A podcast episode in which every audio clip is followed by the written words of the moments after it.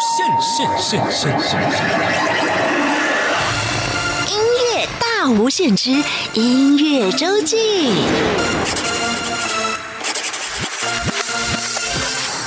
欢迎再次收听音乐大无限。每个礼拜六、礼拜天是由我精灵为您服务主持的音乐周记。今天在我们节目当中的音乐人，哇，带着气质与歌声，翩翩降临我们的音乐大无限。他是江云玉老师，老师您好。啊，宋小姐你好，精灵你好，嗯，我真是上你们的节目，我觉得我有无限的快乐。我每次呃跟老师聊天都觉得好开心，因为老师都会带好多的欢乐、欢笑、愉悦给大家。同时，老师也透过您的歌声告诉大家哦，有好多的美好是透过歌声来传递的。嗯，呃，平常我们听老师唱歌，呃，有。客家山歌，嗯，有声乐，我们知道这是老师的专攻的背景。那么今天呢，我们要跟老师一起话说从头了。老师是怎么走上音乐路的？在音乐的专业这个部分，像我们知道，老师手上有台湾客家山歌团，已经成立了有三十年的时间了。今年正好三十年。哇！光是成立一个团队都三十年了，在这之前，老师教音乐，在这之前，老师学音乐，呃，我们都不要讲几岁，我们就话说从头，老师的音乐路，老师打算怎么开始呢？今天老师给我一个题目是有三个愿望，这三个愿望其实现在好像都一一实现呢。嗯，对呀，你说话说从头，嗯，刚刚你说我做了那么多事哈，就让人家已经把我呃这个定为一位老人是吗？可能五岁就开始了嘛。嗯，真的是，嗯嗯，在如果说音乐的路，我觉得那个呃，当然到学校上课，那呃才算是音乐的开始的话，那当然要小学以后了。对，但是我觉得我呃从小就就有这样的一个环境，而且这个环境呢，也不是说家里的人学音乐的这种环境，而是说我的妈妈是一个很好声音、很喜欢歌的一个平凡妇女。哦，以前妈妈听什么歌呢？嗯，我的妈妈呢，她有一半是日本教育的，当然她就是会唱日本的歌，还有她有很好的声音。我的妈妈的是先天的好嗓子啊，也非常甜的一种清亮的声音。那正好呢，我爸爸是一个非常好的倾听者。呃，爸爸呢是喜欢听妈妈唱歌的啊，这是后来呃，就是我们都长大了以后，呃，爸爸才跟我们讲说，从前你的妈妈的声音让我一听啊啊就惊为天人啊，那个就是他已经都变成了老人了以后，才告诉我们从前话说从头，对呀，对，那但是呃，我想有这样的他们喜欢音乐，还有加上妈妈的先天的那个影响，他的遗传啊，那我觉得这是我一个音乐。种子的开始吧。对，刚刚有说到妈妈，呃，以前就很爱唱一些日本的歌曲。嗯，对，那个年代她会的。啊，大概就是比较是日本的歌曲。那教我的话呢，他就教日本儿歌啊。对，还记得吗？呃，唱不全了，甚至于可能是会呃不标准啊。但是我呢，就是我用我那个对儿时的记忆啊，那可也许我们的观众朋友他可以原谅我的不标准啊。大家一起来回忆一下啊。当时呢，这个唱是什么情形呢？就是妈妈教我，然后呢，爸爸会晚上他回来的时候。就会把我叫到他的床头，呃，让我把一个矮的椅子，那时候矮的椅子很轻，是竹编的，四角形的，啊，就四方形的，啊，我就自己端着那个矮矮的椅子，就端在爸爸的耳边，因为他躺在床上睡觉，我坐在床边上，那个高度正好在他耳边，嗯，所以我要轻轻的唱这样子，啊对呀，所以我唱了，比如说我那那这个歌，我发现很多人都会唱。啊，叫么么哒罗桑，么么哒罗桑，哦，可惜你只给他给你了我。一个字，我的心里苦拉萨音呐，好像是这样。我听过，我听过，听过。我觉得老师好厉害哦，随口就这么好听，真的吗？我们听众朋友今天有耳福了，因为今天我在跟老师聊天的过程当中，除了老师会帮我们介绍一些很经典的歌之外，老师也会跟大家一起说说唱唱。哦，是说到的可以唱的，我就来唱 啊；唱到可以说的，我就来说吧。太好了，大家今天听这集节目好幸福啊！嗯，谢谢，我也在幸福。福中，因为我觉得，其实，在广播这个领域呢，其实我也有很多的时间在这里。那还有跟呃金玲小姐呢，长期我们的好友 呃，所以我今天的那种非常非常的幸福啊，把这个幸福，我们透过央广的节目传到全世界啊。我最想的就是这样，透过我们，然后把幸福的感觉啊，然后透过我们的这个呃说说唱唱的有歌呃，然后有一些故事，嗯，让大家呢快乐的。呃，来分享。刚刚讲的是还很小的时候，很小，妈妈就教唱日文儿歌了。嗯，因为他读书，他是读日那个日本，那是日剧时代，他们读日文。但是到老师您这一辈呢？呃，等到我上学以后，对不对？在家里的时候，妈妈呃，就是都是教这些。而且我发现妈妈也是，她喜欢读书，而且她好像也蛮喜欢听她自己的声音啊。所以她就常常拿一个日本的呃教科书啊，就一在读那个日文读书给啊。那我在听的时候，我会觉得好像也。感受到现在呢，呢可以知道说那是一种声韵之美啊，对呀。但是那时候我只觉得，哎呀，妈妈的声音好好听，我还曾经赞美她。呃，就很小的年龄赞美他很棒，这样。那后来到老师您自己念书的时候，您开始听的是什么样的歌？等等，我当然就是进了小学以后嘛，啊，就原来是在家里就讲客家话，那后来到了小学以后呢，就学国语。那我们可能学的快一点，所以就呃语言会讲国语以后呢，就开始听国语歌。啊，还有当然那个整个社会的氛围，那个时候的是呃有流行一些我们现在说的是一些老歌。慢慢慢慢的啊，就呃电台啊，因为我那个时候还没有个电视。对，要到民国五十一年才有电视，而且刚开始有电视，好像就是大家搬到其中一个有电视的人家里去看，对不对？对对对，我也曾经搬椅子到隔壁的有电视，但是时间不久，那个就我爸爸呢很呃希望我们自己能够家里，因为他本身喜欢音乐，喜欢艺术，所以他我们很快在这个音响啊、视听设备方面，呃，爸爸是比较愿意付出的啊。哎，对，虽然家里不是很多钱，他也觉得这个东西是重要的，所以我们的。接触在音乐上面的接触，其实是比较多机会啊。那到小学以后呢，就是学在小孩的那个唱游啊，唱一唱啊，也还是在唱儿歌。嗯，这么爱唱歌，应该会参加合唱团吧？嗯，对。那后来儿童合唱团呢，后来是到五年级才开始。哦，啊，正好呢，五五年级的时候也很有福气，我的老师本身喜欢音乐，他本身有很好的声音。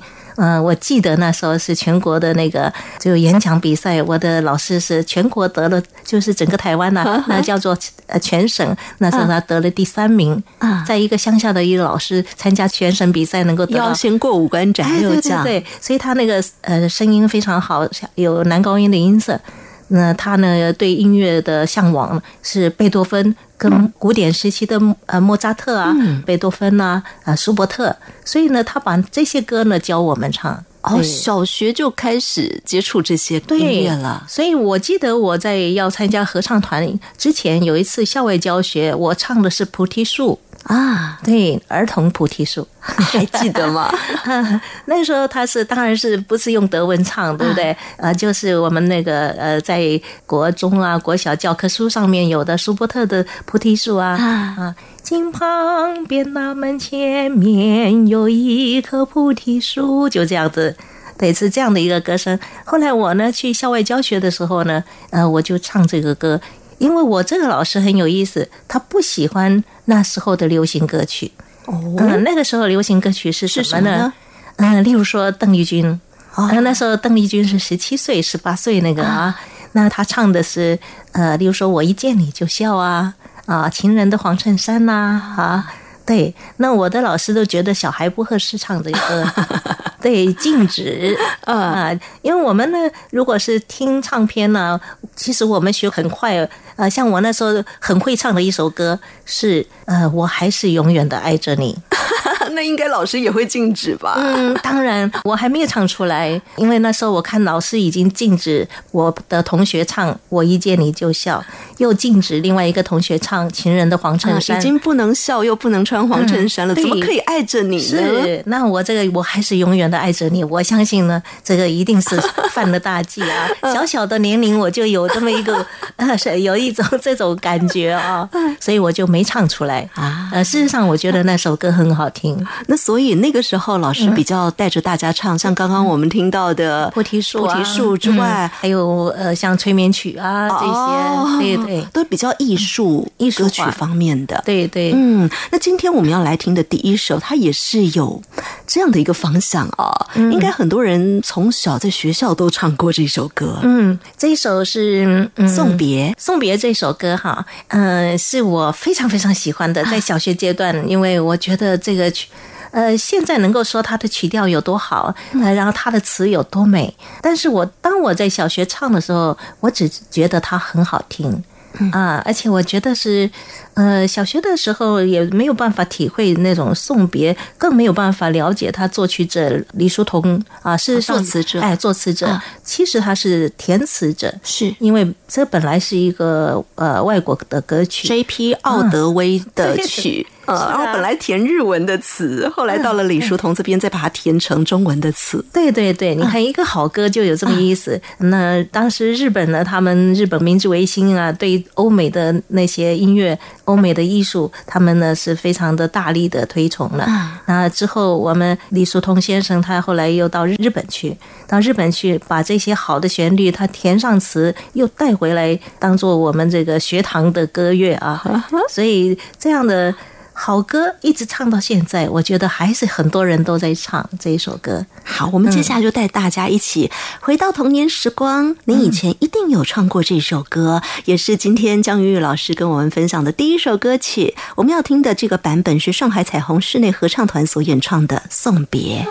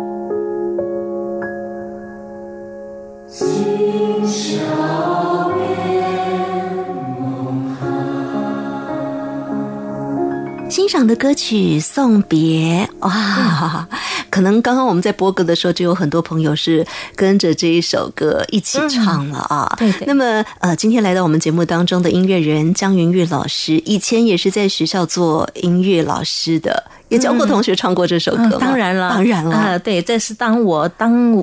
音乐老师的时候，我觉得这首歌太美了 啊！而且呢，也在我们的教材里面有这首歌，所以自然而然呢就不会错过了啊。刚我们在节目一开始的时候就说到，老师说有三个愿望会在今天的节目当中跟大家分享。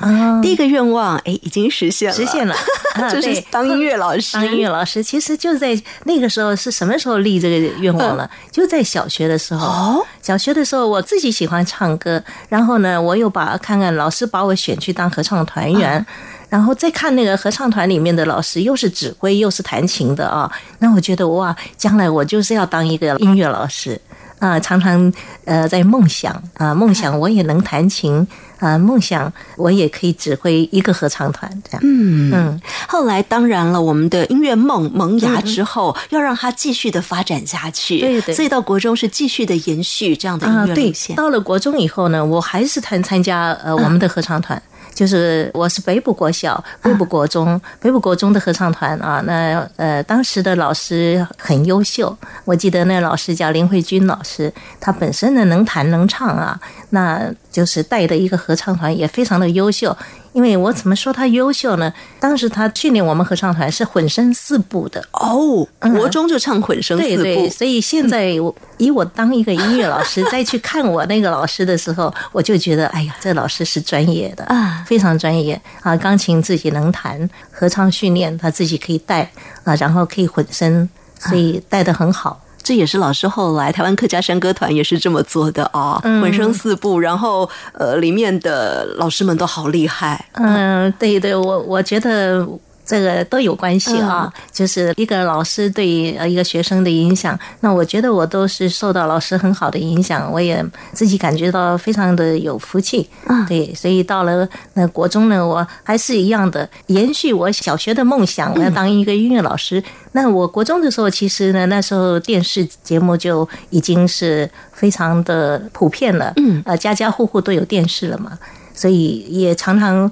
呃，我记得我也曾经透过我们家的电视看西那个香港的声乐家他们演唱歌曲，所以那种形式又让我呃另外一种的呃向往啊，不只是看台湾的音乐家了，透过电视可以看到其他地方的音乐家、声乐家的表现。声乐家对，那时候香港的声乐家像林玲啊，那是非常呃。很难得的一个机会，很偶然的机会，打开了电视，它是一个黑白的呃电视节目，但是出来的就是一些演演唱家，那我就觉得哦，这种。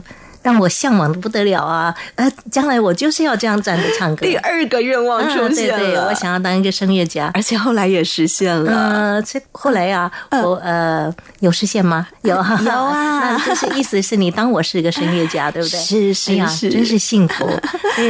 呃，就是一个希望呃，透过爸爸妈妈给我的好声音啊，我也可以分享，所以我也很愿意唱歌，所以觉得当一个声乐家就是分享歌声嘛啊，所以这个愿望。我是非常非常的最向往的一个。从国中那个时候，因为看着电视，看到了其他地方这么多的优秀声乐家的表现，应该在吸收音乐的范围也更广了，对不对？嗯。比如说我们刚听到的那些，可能从日文歌开始，一直到一些很经典的艺术歌曲之外，对。那个时候，我看着还有一些国语老歌也开始接触了，西洋老歌也开始接触了。说到国语老歌，那个时候国语老歌就好像是我们现在讲的一般的世俗流行哈，其实，在跟学院。它有一些距离的，就是学校老师并不教这些歌，是，所以呢，我是呃努力学校老师教的，但是平常又这个享受这个世俗的音乐，所以我也很会唱老歌啊，对，但是在学校的时候，我就呃尽量唱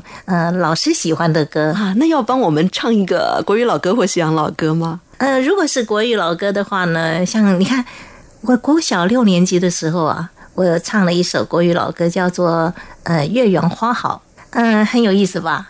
很小的小朋友，但是我唱的是很老的歌，现在看很老的歌，当时是流行的。我也是在国小的时候唱《月圆花好》的，因为我以前也是跟着我妈妈听国语老歌，所以好小的时候我就会很喜欢模仿周璇的声音。真的？对那我觉得你来模仿啊！不不不不不，今天专家在眼前，老师一小段就好，一小段呢。我觉得呃，今天那个嗓子并不是非常的清晰，自己感觉哈。可是它的旋律我能够哼一下，它是浮。云散，明月照人来，团圆美满。今朝醉，是不是这样子？对，情牵。我不唱了，我不唱了。哎呀，你唱的比我有感情哎。好的，我们接下来来听呃，在这个国语老歌时期啊，那个时候有好多好多的经典歌曲。老师今天特别要跟我们分享的这一首是静婷跟阳光的歌声《谣传曲》。嗯，谣传曲。啊，对，那个时候我觉得这首歌呢是非常有活力啊，像刚刚我们唱那个《月圆花好》呢，它感觉上呃非常的呃委婉啊，对，那觉得好像自己自己觉得有点小大人的那种感觉，小国中就觉得这个是小大人了哈，唱这个歌，可是谣传曲，我觉得它呢是。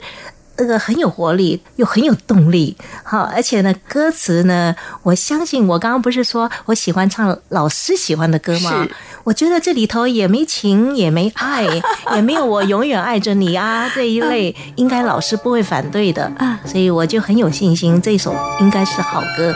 而且老师会不拒绝的歌，很好听的歌。好，我们现在就要来听静婷跟阳光所演唱的《谣传曲》，在当年是一九五八年黑白电影《那个不多情》里面的插曲。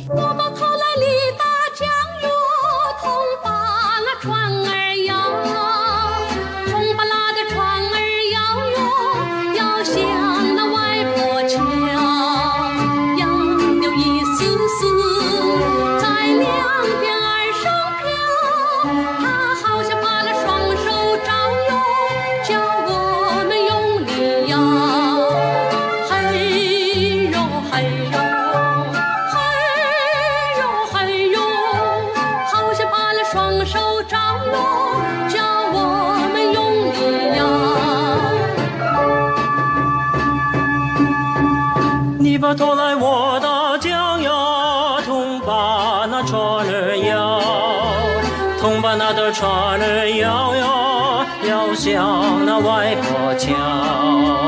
桃花一朵朵在两边岸上笑，他好像对我说久违哟，问我们可安好？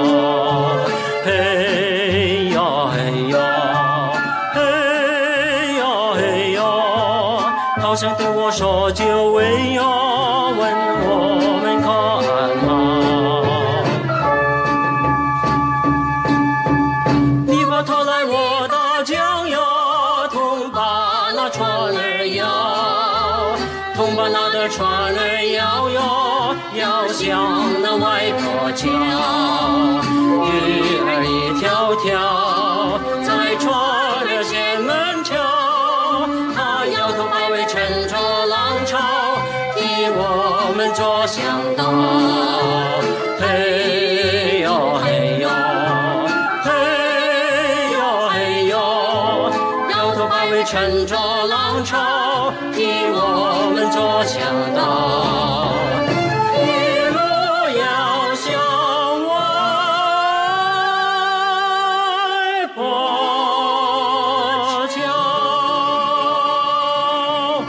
元曲是一九五八年电影《那个不多情》里头的插曲，听到的是静婷跟阳光的歌声。那么这首歌呢，哎，是姚敏的曲，陈氏的词。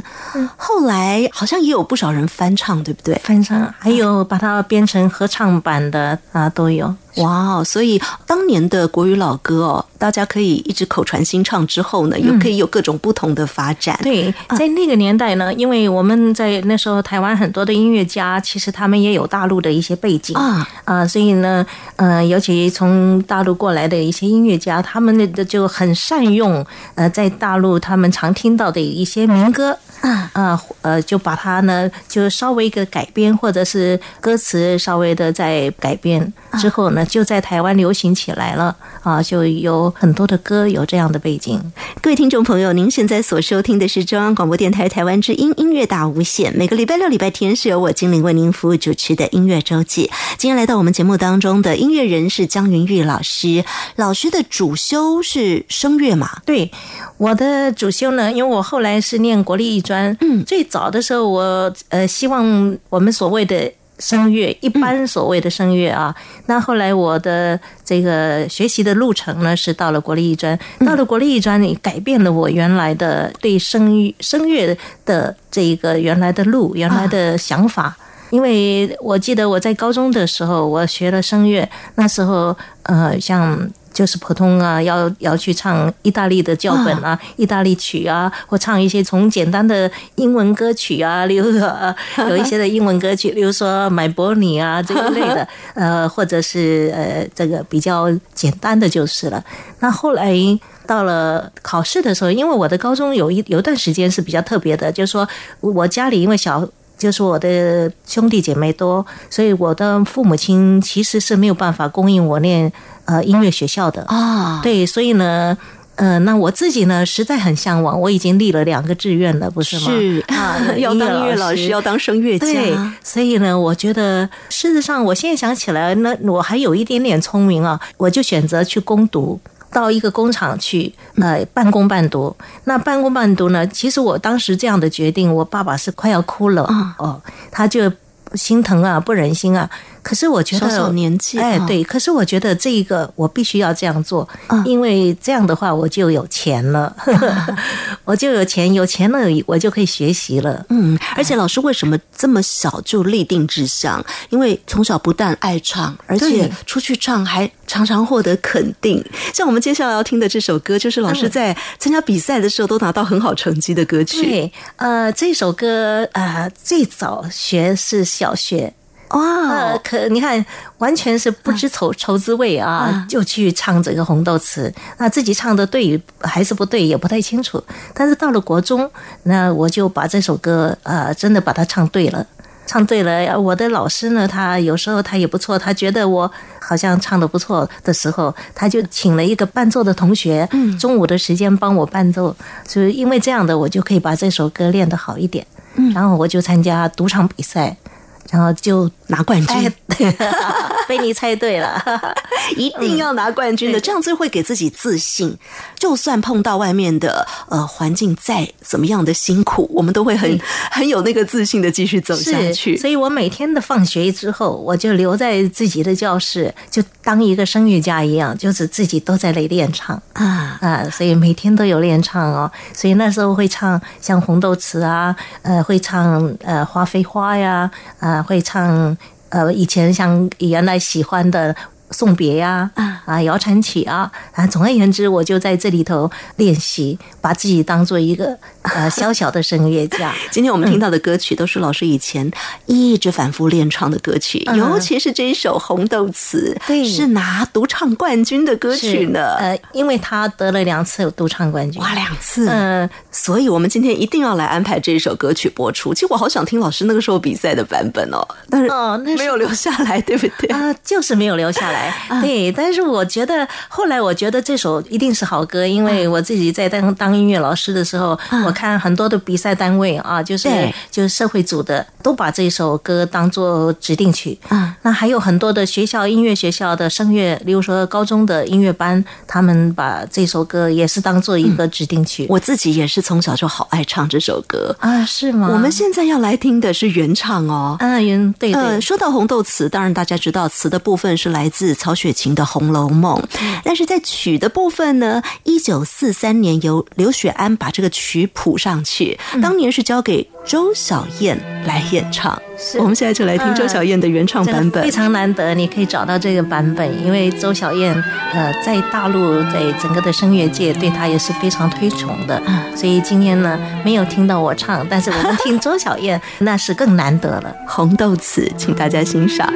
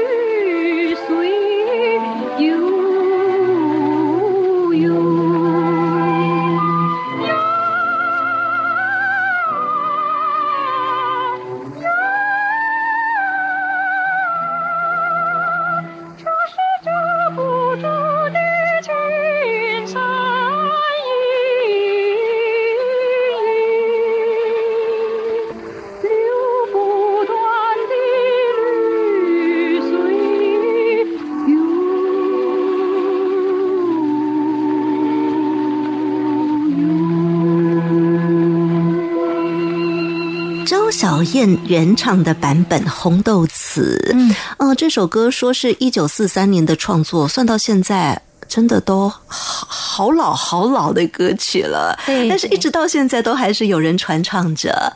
那么说到周小燕的原唱，今天来到我们节目当中的音乐人江云玉老师哦，刚刚有提到了，嗯，周小燕是。以这个声乐来说，算是很厉害的前辈，呃，很被推崇的，就是有教出很多的好学生嘛。像我看到在节目里头的呃廖昌永老师，是周小燕老师的学生，然后所以呃廖昌永老师他本身他目前也是还是一个很当红，也是好多人的老师，好多人的老师了。说到周小燕，就是老师的老师的老师。那因为我提到呃想到周小燕老师呢，是因为他也到过台。湾啊，到我们的这个中华民国音声乐家协会来做专题呃演讲啊，就说这边呢也有一些声乐老师也是很呃对他很肯定的，就是让他到台湾来呃传授他的对于呃教学这个部分啊，对于声乐的啊声音嗓音的运用啊这个不对，所以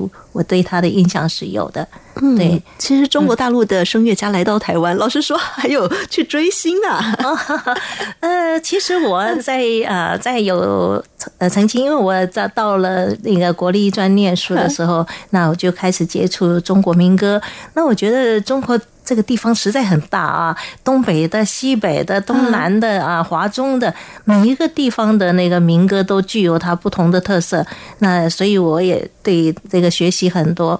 那之后呢，又有一个比较特别的机会，就是当时呃，在过去呢，在呃这个十十几二十年，那个有位陈明老师，他在台湾呢创立了陈明合唱团，专唱中国民歌。所以那个时候，我也大概在这个合唱团待了十年之久。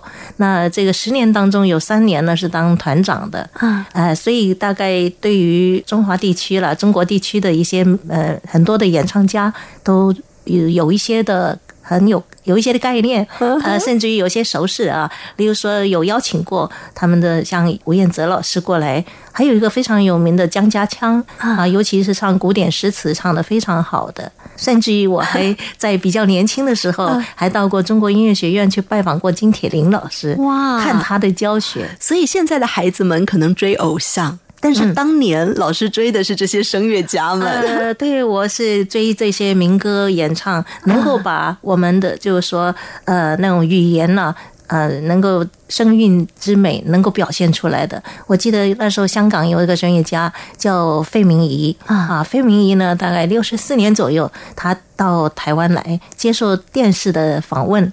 那我从电视上看他，他在呃讲了这个呃绣荷包要怎么唱啊，一个民歌要怎么唱，民歌不能用西洋美声法来唱啊，那我就觉得哎，那么爱唱歌的我啊，第一次想到就是声乐西洋美声法跟中国民歌之间他们是怎么样的运用，嗯，呃，开始有了一点这种思考了，对，所以我有。去追星也就追这个费明仪，当时他要开一个记者会，那我想说我赶快去看他。其实那时候我才高中刚毕业，哇，是跟我们现在的追星的心态是很像的。但是老师追的更是在怎么去演唱好他，比较追星的重点是在那个专业上啊。嗯。也是自然而然哈，就是向往这个领域吧。例如说，我追星追过那个李抱成教授啊。李抱成呢，他是合唱界的。那时候他在啊，就大专活动中心开这个中国民歌何处去，嗯，要讲合唱，那我也去追。呃，所以现在想起来，哎呀，我的天呐，嗯，就只不过是一个高中刚毕业的毛头小子的样子啊，就是去。追这些大家，嗯，我们接下来呢，因为刚刚已经听到了，呃，就是在中国这边相当知名的这个前辈的演唱家所唱的歌了。接下来来听的这一位，哇，可能江云玉老师的老师们哦，当年会比较不太欢迎小朋友来唱的，呃，邓丽君小姐的歌声。正好我有我有一个老师，他喜欢邓丽君，哦，因为呢那时候邓丽君还呃，因为这个老师呢，他对那个中国，他呢创了一个唱法叫华声唱。方法，他用华声，就表示说这个呃中国的文字要怎么样咬字才能够呃唱的非常的清晰，声音又好听。所以那个时候呢，曾经我的老师啊就跟我呃很吹牛的说，呃呃你。来上课，你没看到那个邓丽君也到我这来上课哦，所以我们听到邓丽君她唱歌咬字这么的清晰，不管什么语言，那个咬字都很清晰，是有去上课的呀。嗯，我记得我那个那个时候那个老师他是他是说他对这个中国呃语言的啊，就说咬字啊、吐音啊，他觉得很重要啊啊，所以邓丽君呢有在呃这位老师的呃呃去去一一些的学习。我觉得很有意思，所以呢，后来呃，邓丽君，我也是呃，对她的那个咬字，我也特别的去呃欣赏，我也觉得是非常自自然然的口齿清晰，然后呃也不会什么加入什么西洋美声法结合的，让人家觉得呃这个声音不亲切啊，这个她就是那么自然，所以我喜欢他的歌。例如说，我高中的时候唱了一首比赛的曲子，就被定为指定曲，说你必须要唱这一首。哦，那。嗯，还好，没问题，因为平常我就喜欢他，我就唱了这首叫《千言万语》。高中的时候比赛唱高中哎，结果呢非常的特别，我也唱了这一首。其实那时候我还没有说我的老师去跟邓丽君的那个他们之间的教学活动，但是呢，在高中的时候我就喜欢他的歌了。我。呃，唱了这首歌，我也得了冠军呢。哇，也是当年得冠军的歌曲，真的是千言万语啊！但是同样的，我们手上没有老师演唱的版本，没关系，来听原唱。邓丽君在一九七七年为了电影《彩云飞》而演唱的插曲，就是这一首《千言万语》。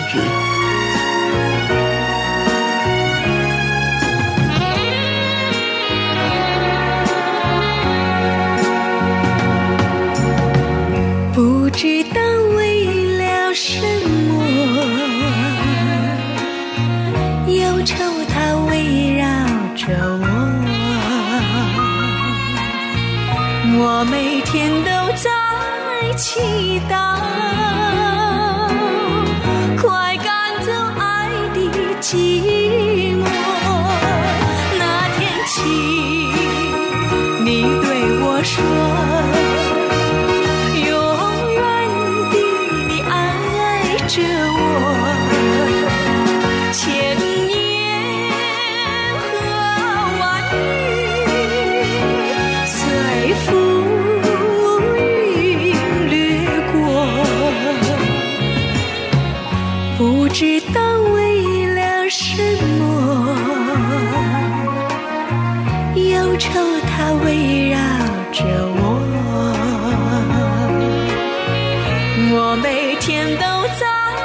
气，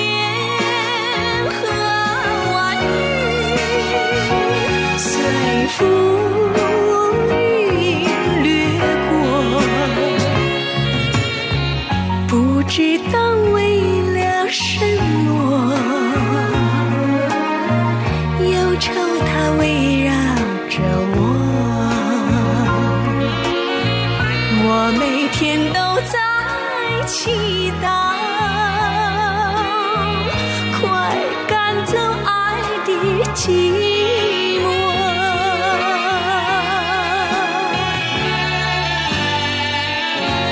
邓丽君的歌声千言万语，这首大家都好熟悉的歌曲，是在一九七二年就由左宏元老师创作出来，让邓丽君演唱。他第一次唱的时候才十九岁。那么第一个版本呢，因为他的编曲比较阳春，所以后来在一九七七年又搭配着这个电影《彩云飞》，他又再唱了一次。我们现在听到的就是这个电影的版本。电影的版本。而今天我们节目当中，音乐人张云玉老师，您说这个电影您还看过呀？嗯，当然了。那个时候，呃，在那个年代，琼瑶的小说啊，琼瑶的电影啊，那就是场场必看了。啊，对我们就是这种呃追梦的，边看电影，然后听着邓丽君的歌声。是啊，所以那种呃，像电影插曲啊，或者是电视剧的插曲，那个时候大概都是我们必须会唱，呃，因为喜欢嘛，所以必须自己觉得必须会唱 啊。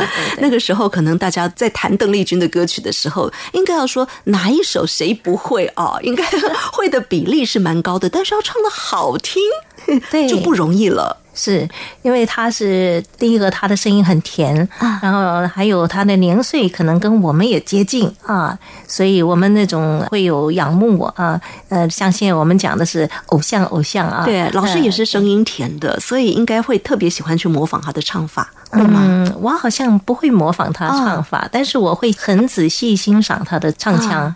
后来呢，就是在整个在呃民间歌谣啊，尤其像中国民歌，很多的小曲小调啊，就类似。那例如说像刚刚讲，我们甚至于像从前的周贤啊这些，他们都是唱小调，对。但是我觉得好像邓丽君的那个她唱的这种声音啊，又。呃，多了一些亲切感，那很可能是因为她的生活空间跟我们接近，所以我们觉得很亲切。呃，除了学校的这种呃学学店里面的歌谣以外，我觉得呢，像这种世俗的音乐，那它的是非常清新的。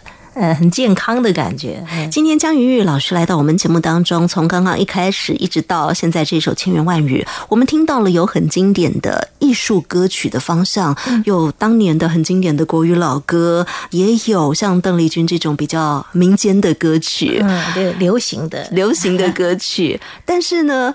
江云玉老师本身，您是后来越来越走向客家山歌的路线。嗯，这个当中啊，从您欣赏的歌曲这一路的转换，然后再到后来走上了客家山歌。当然，您刚还有分享了一段，就是您很欣赏一些中国大陆的一些呃，中国大陆他们对民歌，他们有一种叫民歌唱腔啊，民族唱法。所以后来，因为我对那个。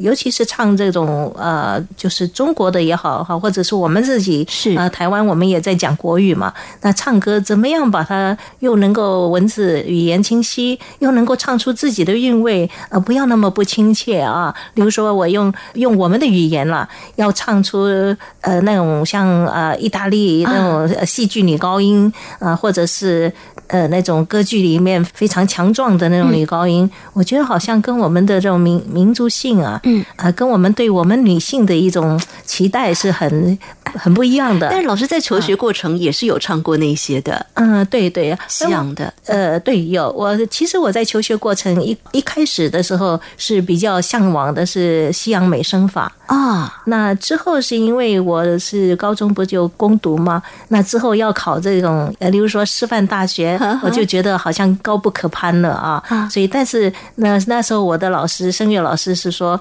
我的数科绝对是可以上呃师范大学，但是我的学科大概是不够的，所以我就呃退而求其次，我就去考国立专的国乐科啊。那进了国乐科以后，因为整个的这个学习的领域整个改改变了，因为国乐科里面。如像我是声乐组，那我声乐组要唱声乐的部分，就是比较属于中国歌乐了啊啊，例如说中国歌乐，包括民间的歌谣，包括诗词、古诗词的吟唱的，那或者是地方戏曲啊，京韵大鼓啊，地方曲艺啊这一类的，苏州弹词啊，啊，当然只是认认识啊，就是各地的唱腔的比较。那另外还有京剧也学了一些时间。所以我就是学过京剧、昆曲，还有中国民歌这样子。那后来是怎么会走上客家山歌的路线呢？